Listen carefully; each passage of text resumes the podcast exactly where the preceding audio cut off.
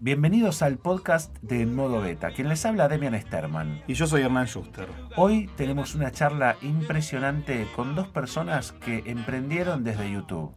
Ceci Saya y Merakio nos contaron si esto de YouTube es o no es un negocio y cómo hacen para planificar sus laburos y los videos que publican todas las semanas en sus canales. Vamos con ellos.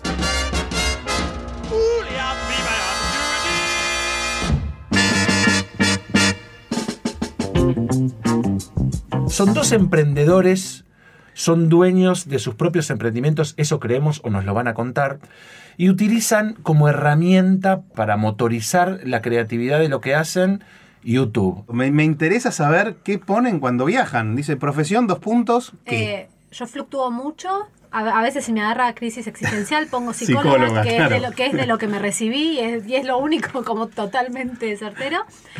A veces periodista, que es algo similar. Yo trabajé en, en- en blogs y en sitios web durante, bueno, van a ser 10 años ya, entonces no es de lo, de lo que me recibí, pero a veces aplica. Y alguna vez metí blogger. Alguna vez metí blogger. Pero psicóloga es como la más, la más segura.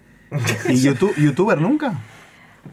Eh, yo le llevo a decir youtuber al señor de migraciones y me se Ah, me pero entre ríe. blogger y youtuber. Es algo como más reconocido, t- tiene más trayectoria y por ahí engloba un poco. Los blogs existen hace muchos más años que, que, que los que hacemos YouTube. Me acuerdo de. Y vos, Merakio, ¿cómo, cómo te presentás? Yo me presento como.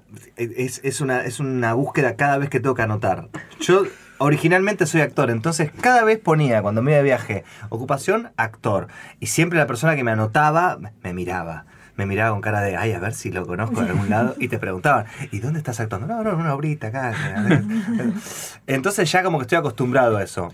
Si ust- ustedes hacen YouTube, son youtubers, hoy por hoy, si tuvieran que definirse frente a un micrófono con gente que les interesaría por ahí hacer lo que ustedes hacen porque los conocen desde los medios, ¿ustedes qué les dicen que son? Sí, yo creo que creadores de contenidos es como el, término más apropiado. Eh, co- contenidos por ahí es una palabra como un poco paraguas y un poco vacía. A veces me imagino un creador de contenido como algo que sale envasado y, y puede ser cualquier cosa, pero en realidad los dos, y ahora Lucas nos dará su opinión, pero eh, los dos tenemos historias que contar y conceptos que nos gusta desarrollar e intereses que queremos compartir y nuestra forma de hacerlo es audiovisual. Lo hacemos a través de videos, a veces a través de fotos, a veces a través de texto, eh, pero sobre todo a través de videos. Sí. Y, y vos decís, youtuber no. La palabra youtuber está tan bastardeada porque lo primero que se conoció acá en Argentina de, de youtubers eran chicos. Sí. Chicos que. Eran chicos que se filmaban Jugando. jugando Había mucho del gaming. o molestando. O sea, había muchas bromas. O sea, todos los, los- la generación de los hijos que vimos Tinelli eh, saliendo a la calle a bajarle los pantalones a los viejos, viste, en la calle, o tener un tortazo en la cara. ¿Quién no le bajó un pantalón a un viejo en la Una calle? cosa no? que hace unos. Pero uno no lo publica. Mucha, mucha, mucha broma telefón, mucha broma telefónica. Así arrancó acá. Muchísima. Muchísimo. Los tres caviados, no sé si te suena. Era un- Sí. un- unos chicos que hacían videos que los encontrabas por internet y después cuando nació YouTube podías indexarlos y encontrarlos. Entonces hay algo de la palabra youtuber que es un pendejo rompiendo las bolas. No sé si se puede decir. Lo- No ya se lo puede decir rompiendo. Ya lo dijiste. Entonces, que no, hay- no hay yo, vuelta. Con 35 años y un hijo, eh, decir, soy un youtuber, la gente recibe soy un pendejo rompiendo las bolas. En cambio, si decís creador de contenido, generador de con. Pues también la palabra creador es como muy. No, pero está bien, porque es un laburo muy creativo. Yo durante mucho tiempo me, me- me- me salía con un grupo de amigos que eran redactores publicitarios todos. Y la facultad te da el título de creativo, pero no es que salís siendo creativo. Es como cuando te recibí de, de- de- de director de cine. No, ah, listo, soy director de cine. No, hacete 10 películas y ahí vamos a ver si soy Pero, director. pero aparte no sos, haces. claro. Porque además creativo es un adjetivo. Es decir, soy, un, soy una persona creativa o sos un creativo. Claro, yo no voy a esperar cinco años a hacer una carrera universitaria en, en licenciatura en publicidad para decir soy creativo. No, porque, porque, porque es un título arrogado a, determinada característica de formación que no es eh, eh, solamente exclusivo de esa, de, esa gente. Además, es un rubro que está en crisis hoy. eh, el, el redactor publicitario, el creativo, porque ahora están empezando a, a- usar las marcas, estos nuevos medios, de los que estamos nosotros ahora para hablar, que, que empezó a cambiar mucho. Muchas agencias grandes están empezando a caer, a echarse gente, no saben cómo... Yo conozco gente que trabajaba en Ogilvy, que es un gigante mundial, y es un desastre. Es un desastre. ¿En qué medios se concentran para generar contenidos y cuántos seguidores tienen en ese medio para el cual se concentran? Eh, mi medio madre es YouTube. Eh, tengo dos canales, Ceci Saya y Ceci de Viajes, que es específico de viajes. Y entre los dos canales debo estar en 450 mil seguidores por ahí. ¿Y vos, Merakio? Yo también, igual que Ceci, el medio madre es YouTube, porque todos los, los demás son, son como, como las repercusiones. En YouTube hace poco, estoy por llegar a los 200.000 suscriptores. Estoy ahí cada día actualizando, actualizando, actualizando. Más que nada número redondo, no es que me obsesione. Ay, pero sí. digo, dale, lleguemos de una vez. Da- dale, dale, Claro. dale, dale. Pasa una cosa con, lo- con- con los seguidores de por qué ella sí, yo no. ¿En qué sentido? Y en el sentido de que por ahí ella tiene 400.000 eh, seguidores y, y en algún momento pegaste el salto. O sea, en algún momento iba a 50 y, y llegaste a 200.000 y por ahí en tu caso yo no lo vengo siguiendo puntualmente, pero por ahí sentís que es como bajar los primeros 3 kilos y querer bajar los últimos dos, digamos. Qué buena Es como comparación. la remada, Sí. la remada. Qué buena comparación, sí. y por yo- ahí en este caso hasta se invirtió en, de cuando nos conocimos en relación a ahora. No, no, fue a, partir de los 8000 más o menos. Hice un video que llamó mucho la atención y después hice otro video que llamó más la atención. ¿Cuáles fueron? El primero que hice. Primero hice un blog diciendo que no iba a hacer más blogs.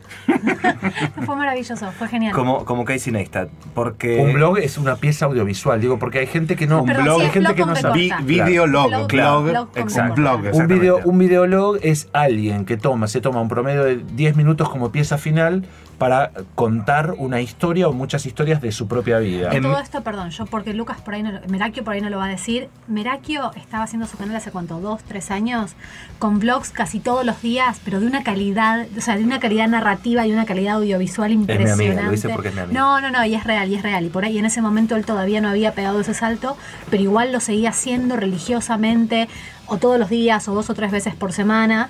Y en un momento hace este video diciendo, Basta. Sí. El, el blog de lo que yo hacía particularmente era desde que me levantaba hasta que me iba a dormir. Una especie de resumen, pero que te pueda llegar a interesar a vos que no me conoces en la vida real. eh, y tenía cierta audiencia, pero no, no era un salto grande. Y de repente yo me encontraba con amigos que tenían un montón de seguidores o... No por los seguidores en sí, es por el éxito, por la audiencia, por, por, por, bueno, a ver por hacerlo gente- para alguien y sentir que cada vez lo haces mejor porque cada vez tenés más aceptación. ¿no? Claro. Y hay algo del ego propio. Claro, había algo que yo decía, bueno, a ver, ¿qué, qué, tengo que, qué tengo que cambiar de esto? Yo decía, la calidad, yo estoy, yo soy consciente de la calidad del video, pero el contenido, no, no, ¿de qué sirve hacer unas tomas increíbles yendo yo a trabajar?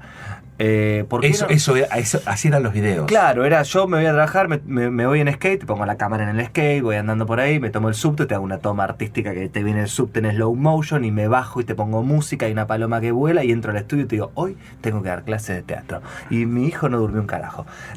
Ponele, ¿no? Sí. Y te trataba de subírtela de alguna manera con que vos podés, vos podés, vos podés. Mira lo que yo armé, bueno, vos podés también. Un poco... Pará, y vos te pasabas todo el día grabando, teniendo tu propia vida, y a la noche cuando llegabas tenías que editar ese contenido y Todos los subirlo- días. y subirlo a YouTube. Siempre, siempre miro, miro mucho YouTube, miro, miro muchísimo las tendencias, qué es lo que hay, qué es lo que funciona y qué es lo que me entretiene a mí también y qué es lo que yo tengo ganas de ver.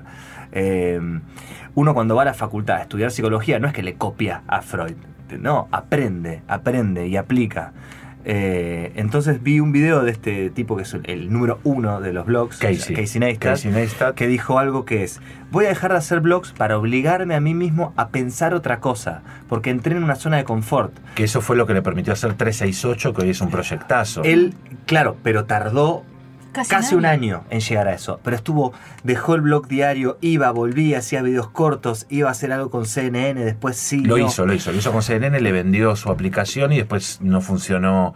No funcionó. La idea de la CNN era convocar a esta persona, que era un líder de opinión de cierta, de cierta franja etaria y de media tecnológica, para poder incorporar al mundo del periodismo esta nueva generación que se está yendo a lugares por ahí este, menos profesionalizados o donde no está toda la plata puesta de los medios de comunicación. Ah. Este, y entonces, Y entonces, en paralelo, yo sigo a un youtuber que se llama Luisito Comunica, mexicano. Que también es el número uno. tiene 13 millones de Sí. 13 millones 13 de millones. 13 millones de seguidores. Tres. 13 Y no para, millones. y Luisito fue genial porque me parece que él en un principio también había tomado un poquito el estilo de Casey, pero se ramificó. Se- y Ahora es logró él. generar su propio estilo. Que para los que no, para los que no Sí, lo conocen, sí. Luisito Comunica es un, un blogger o un youtuber mexicano. Él, su pata fundamental para tener éxito que tuvo es tener como un discurso familiar. Él es no, ATP. no es. Claro, es Es apto para todo público, viaja mucho y tiene un concepto, un- una óptica muy curiosa Eso de ver las cosas. Él, él creo que, que gran parte de su atractivo es que todo lo que te muestra, te lo muestra como si lo estuviera viendo por primera vez. Y como si vos también lo estuvieras viendo por primera vez. No sé, te compara dos salas de cine. Y por ahí vos fuiste 10.000 veces al cine. Pero este, es, es compelling, es como que te atrae Sí. en la forma de narrarlo. Ceci, ¿vos cómo manejas la herramienta? ¿Cómo es tu día, cómo es tu semana con la herramienta de YouTube? Uf, eh, a veces hay, hay temporadas. Creo y sobre todo me parece que esto pasa con cualquier laburo creativo. Hay veces que tenés un montón de ideas y fluye y lo sé y entras como en un momentum en el que cada video se va apalancando sobre el siguiente. Y hay veces que, no sé, yo tengo por ejemplo hojas grandes de calendario impresas con post-its de qué voy a hablar en cada canal, en cada video. Y lo miro y digo, no me gusta nada. No me gusta nada, no sé de qué voy a hablar, no sé cómo lo voy a hacer. Y vos sacás dos videos por semana, Y yo saco mínimo dos videos por semana, uno para cada canal. que son dos días de grabación y por lo menos un día entero de edición Sí, de los dos canales. sí, sí, sí. La verdad es que eh, con el paso del tiempo todavía no terminé de encontrar como mi workflow perfecto. Es el doble de trabajo. pero dos sí videos que- semanales. sí, Claro. Muchísimo. Sí, sí lo que trato de hacer es eh, por ahí grabar todo junto. Por ejemplo, esto es algo que a las chicas nos pasa más que a los chicos, que es el tema del maquillaje. No es broma, no es lo mismo maquillarte para ir a la oficina que maquillarte para un video donde todo, o sea, ¿vieron como la pistola de maquillaje de los Simpsons? que, que es así, tipo, así te tenés que maquillar vos para que en una cámara se vea decente. Entonces, por ahí a mí maquillarme para un video me lleva una hora.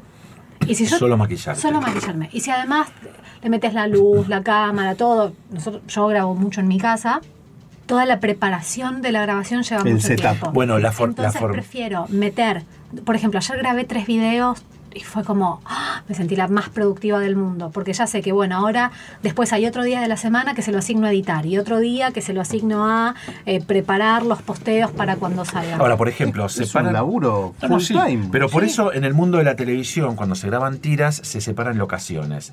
Entonces Claro. vos ya sabes qué va a haber en toda la semana y cuando vas a una locación metés como cortos que no tienen, no tienen este, que ver uno con Concatenación otro. temporal. Pero, claro, pero en la planificación semanal, ustedes no trabajan como en términos de locaciones. Digo, vos estás yendo a tu estudio, ¿no? ¿Grabás como varias idas y vueltas como ya para tener en archivo? No, no, no, no. Sí, porque quizás estoy en la calle y digo, uy, me falta el cierre del video o me falta esto y agarro el teléfono o lo que tengo, trato siempre de tener la cámara y lo filmo. Y no importa el lugar. Como que, además también eso, visualmente como que te va refrescando que haya cambio de lugar. Sí nos pasaba cuando nos fuimos de viaje con Ceci a Orlando, eh, que nos invitaron de los parques para mostrar, que ya era como que todos los días algo, entre comillas, similar, porque era todo día de parque, juegos, Ujú. y era como con ella decíamos, che, hicimos el- el- la primera parte. Hicimos, hicimos el cierre Hicimos de el o sea, cierre. y cada uno de su propio canal. Claro, obviamente. lo hacíamos por las dudas y yo después me encontraba con que sí, lo había hecho, Bueno, estaba, estaba editando decía otra vez esto. No. Cuando ustedes muestran en sus blogs que YouTube los invita a una convención o estamos en las oficinas de YouTube. Ay, me siento. Para, pero, Ah. ¿para qué los convoca YouTube? ¿Qué les dice? ¿Les lava el cerebro? O sea, Mira, yo te digo una cosa, YouTube vive de la publicidad. YouTube vende publicidad en tu video.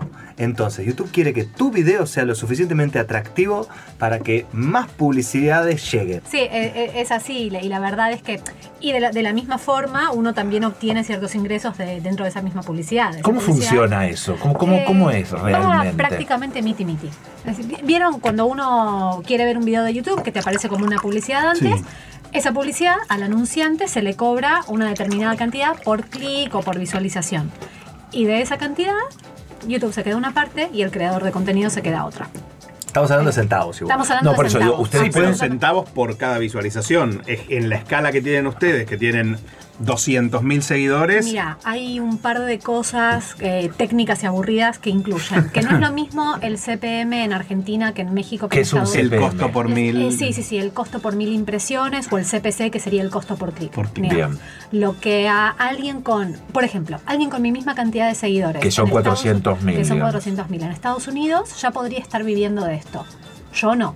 Pero eh, si hablamos de solamente de, de los clics esos, pero yo puedo salir a cenar tres veces por, por mes con esa plata, nada más. ¿Y cómo, y cómo te sustentas en, Eh, en términos de... nuestros queridos amigos los sponsors. Sí, señor, ¿Cómo los amigos de todos. ¿Cómo funciona eso? O sea, ¿cómo lo manejan ustedes? ¿Hay agencias, tienen representantes, los llaman a ustedes, saben cómo se negocia, saben cuál es un precio, lo que ustedes valen? Sí. ¿Cómo funciona? A ver, cuéntenos. Te- no, te vas Sí, haciendo. Y es, y es un universo. Y es un universo. Prueba y error. Exacto. Y cada Bueno, uno ¿cómo es ese universo? Cuéntenos distinta. algo de ese universo. Tenés tres maneras de vivir de YouTube. La primera es eh, esto que decía Ceci, ¿no? De los clics. Que bueno, acá en Argentina no hay muchos, pero si vivieras en España, en México o en Estados Unidos, sí te alcanzaría quizás para pagar un alquiler, para ir al súper, eh, con, Sí. la, con la cantidad de seguidores. Y también, eso más que la cantidad de seguidores, es la cantidad de visualizaciones. Porque si vos tenés millones y millones de reproducciones en cada video. Sí. No, no, no. El, el engagement, en, en este caso en particular, no es importante. Si vos tenés muchas visualizaciones y eso implica muchos clics, mucha publicidad, ahí por volumen lo terminás sacando. Pero no todo es el volumen. También, claro, porque después tenés, además de cobrar el dinero que te da por la monetización, una marca te dice, hey, qué bueno, hace lo mismo con mi remera. Ponete la remera y hace lo mismo que haces. Bueno, perfecto. Entonces eh, ahí te puede entrar o ropa, que no la pagás y no gastas el dinero en eso, que es lo que conocemos como el canje, que está muy vapuleado también. Pero porque uno, quizás, en mi caso, uno lo cuenta como, ah, sí, mirá, me lo dieron de canje. Es como algo fácil. Y en realidad lo estoy pagando con, con mi Con dinero, laburo. con mi tiempo y con mis Y horas. también depende claro. qué canjes y de qué manera qué canjes y de qué manera si te baja o no el precio, ¿no? Porque Exactamente. uno, uno no puede agarrar cualquier canje. A mí me Sí. ofrecieron un, com- un suplemento eh, dietario para tener más energía, no sé qué, y yo te estoy diciendo en mi video que levantes el culo de la silla y te pongas a laburar y no te puedo decir. Claro, Ahora, tomate esto que te va a ayudar. Claro, eso elijo no hacerlo. Sí, sí, sí. Pero por ejemplo, cuando vos subí en un video tuyo de los últimos que te mandaron una caja llena de cervezas, Sí. ¿eso cómo funciona? ¿Vos cobrás por eso? ¿Las tenés que mostrar? ¿O es simplemente un regalo que te hace alguien como pensando en por ahí las muestra y está bien? Y Mira, te, te pueden, te, te llega un mail y te dice, che, mira, tenemos este regalo para hacerte eh, por una mención, si- y si querés te puedes copar con una mención. Uno entiende que... Te lo una están pidiendo. Ok. Sí. Hay una agencia- vos aceptarlo o no. Claro, hay una agencia que me manda un cepillo de dientes, un regalito de tal marca de cepillo. Y- Gracias. Y, yo se las, ya no se lo voy a subir más, pero mi, el costo que yo le cobro a las marcas por una story. Es muchísimo más alto. sí, de- que un cepillito que le tocas un botón y prende la luz un minuto que tarda para que el nene se dé cuenta que se tiene que lavar los dientes durante un minuto. Mi hijo tiene seis dientes. No lo necesito. Pero vos también lo podés usar, ¿o no? No, eso me, me, me lavo media muela con eso. Es chiquitito. Bueno, pero entonces funciona En tu caso, Ceci, ¿cómo es? que Porque vos, te, vos tenés un canal que es de viajes. Sí. ¿Esos viajes son canje? ¿A vos te pagan por viajar, por mostrar ciudades, por mostrar son- lugares? A ver, es más parecido a lo.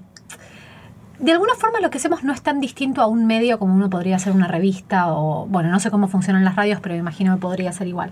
Eh, yo muchos de los viajes que hago los hago junto con periodistas, digamos, son viajes de prensa, que esto tradicionalmente los destinos o los hoteles o los parques de diversiones llevan a periodistas a quienes no se les paga por ir, digamos. Por ejemplo, viaje con revista Lugares, con Voy de Viajes, que es el, el suplemento de viajes de, de un diario rosarino re importante. A veces son eh, viajes mixtos.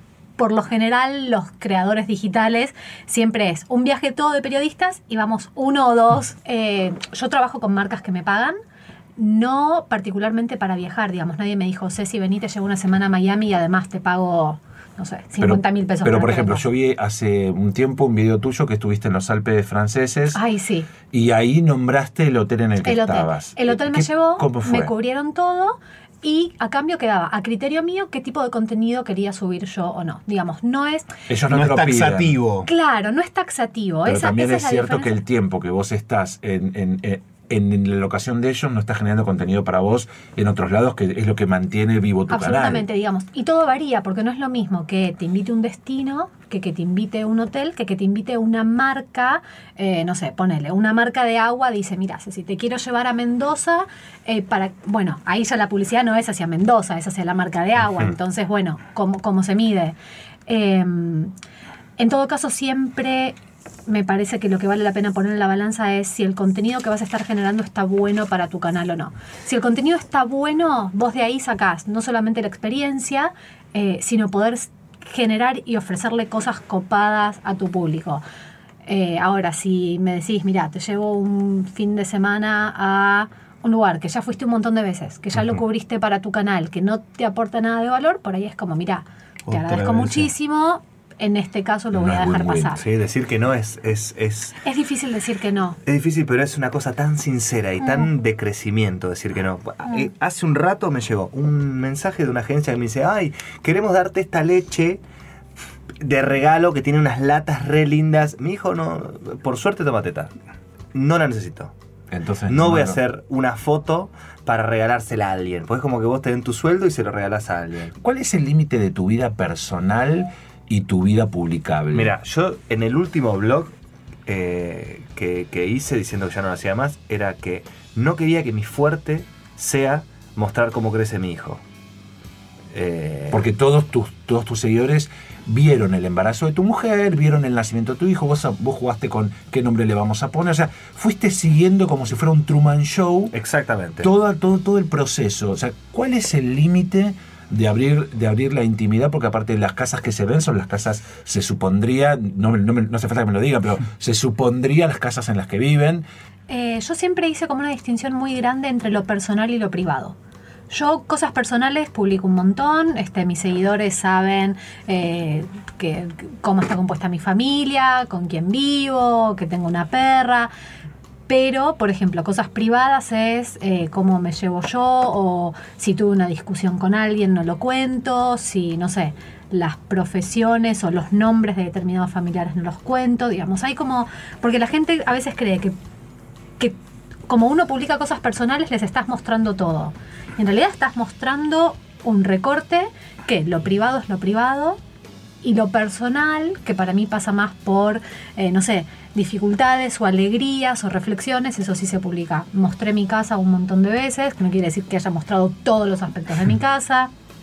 es como Cuando, que cuando estaba en pareja, yo contaba que estaba en pareja, pero no lo mostré nunca a él. yo tengo el paralelismo con lo que se está mucho en boga ahora. Si una chica se pone una minifalda, un escote muy pronunciado, no quiere decir que quiere que la toques, que quiere que la mires, que quiere que nada, se lo pone porque lo quiere hacer. Entonces, si yo te muestro mi casa, no es como que te habilito a que entres, a que digas cualquier cosa o a que opines lo que quieras. Es un poco también una nueva etapa en la que estamos y es como que somos un poco una bisagra, no nosotros, nuestra generación, eh, entre lo que era y lo que va a ser. Ceci Saya, ¿cómo llegaste a ser youtuber? YouTube llegó a ser como una síntesis de muchas cosas de mi vida desde que nací hasta ahora. Cuando yo era chica quería ser cantante, actriz, bailarina, conductora, todo así como muy, Muy artístico. muy artístico. artístico, mundo del espectáculo. Después resultó que soy una pésima actriz, no tengo ningún problema en admitirlo. Cuando era adolescente fui a castings, no quedé, pa- no quedé para ninguno, tomé clases de teatro, bueno, nada. Eh, con el tiempo, eh, cuando terminé el colegio, eh, dije como, bueno, obviamente esto de, de lo artístico no, no va a ser lo mío, me voy a elegir una carrera de verdad, entre comillas. ¿Tenía expresión familiar o no? No, en absoluto, en absoluto. La verdad es que yo siempre tuve como una... O sea, tuve muchas dudas vocacionales. Primero me metí en relaciones públicas, después hice un año de comunicación, después estudié counseling, que es un terciario del que me Bueno, recibí. pará, por lo que estás en- diciendo, todo eso te fue sirviendo. Es para lo que decir- Sí, iba a decir, exactamente. es lo mismo, todo construye un exactamente. perfil. Sí, sí, sí, sí. Es el famoso conectar los puntos hacia atrás de, de Steve Steve. Jobs, ¿no? Total. Totalmente. Sí, muchos, mucho tiempo después, porque mm, me recibí de counselor y me recibí de licenciada en psicología. Cuando estaba en el último año de la licenciatura, empecé a bloguear, bloguear de escribir, escribía sobre tecnología en ese momento. Eso me llevó a trabajar como community manager. De community manager empecé a, eh, bueno, fui creciendo en, en mis laburos, llegué a ser supervisora de un equipo de digital. Paralelamente nunca dejé mi blog, nunca dejé las redes sociales. Empecé a descubrir YouTube en un momento, ya no como el lugar para ver videos de gatitos y gente teniendo accidentes, sino chicos. Como que- herramienta de como comunicación herramienta y vínculo. y personas que realmente contaban, dando la cara y la voz, cosas que se les ocurrían. Y ahí me volvió a aflorar eh, esa Ceci pequeña que quería ser actriz y estar adelante de la cámara. Y dije, la verdad, ¿por qué no? Digo, acá no tengo que hacer un casting que alguien me va a decir pulgar arriba, pulgar abajo. Bueno, Y te lo van a poner me en lo van a vivo. poner en vivo, me lo van a poner. Eso sonó muy mal. Me van a dar la opinión en vivo, eh, pero nadie me va a impedir por lo menos que lo pueda hacer e intentar. Y me encantó. Me hallé mucho más que en, en el rol delante de cámara de lo que me había hallado en cualquiera de mis otros trabajos. De hecho, yo no llegué a ejercer como psicóloga porque cuando terminé ya estaba trabajando en, en comunicación digital y eso me estaba gustando más. Eh, pero de alguna forma sí es eso. Todo lo que estudié en la universidad me da una mirada de cómo comunicarme con mi audiencia Eso y qué está cosas muy les bien y aparte está muy bien poder decirlo. Estamos en una época en la cual lo que estudiamos no necesariamente va a ser de lo que trabajemos. Yo todo lo que hago ahora, eh, a nivel técnico, editar, grabar y demás, no me lo enseñó ninguna universidad. ¿Cómo lo aprendiste? Eh, mirando tutoriales en YouTube. Yo siempre fui muy autodidacta en todo. Pero aún así, el haber transitado una formación universitaria te da cierta disciplina, te ayuda, comprensión de texto. Chicos, ¿saben cuánta gente le cuesta comprensión de texto? Entonces, eh, aunque yo no ejerza como psicóloga, creo que todo lo que aprendí desde el conocimiento y desde las aptitudes que necesitas para graduarte de la universidad es valiosísimo. ¿Y vos te escribís tus propios guiones cuando, cuando hablas o, o te improvisás? Miti miti. Me hago como un punteo de cosas de las que quiero hablar y después improviso. Las veces que traté de respetar un guion a rajatabla me fue más difícil. Ceci, ¿qué es para vos estar en modo beta? Me encanta, me encanta porque yo tengo una filosofía de vida que es abrir puertas. Yo no siempre sé a dónde voy a llegar o cuál es mi objetivo final. Sí creo mucho en aprovechar oportunidades o tomar la iniciativa en generar cosas y ver a dónde llevan. Y me parece que eso es estar en modo beta. Eh, saber que, que sos un proyecto, un proceso que puede ir cambiando, que puede tener un montón de iteraciones y que posta la versión final es cuando nos morimos. Nada más.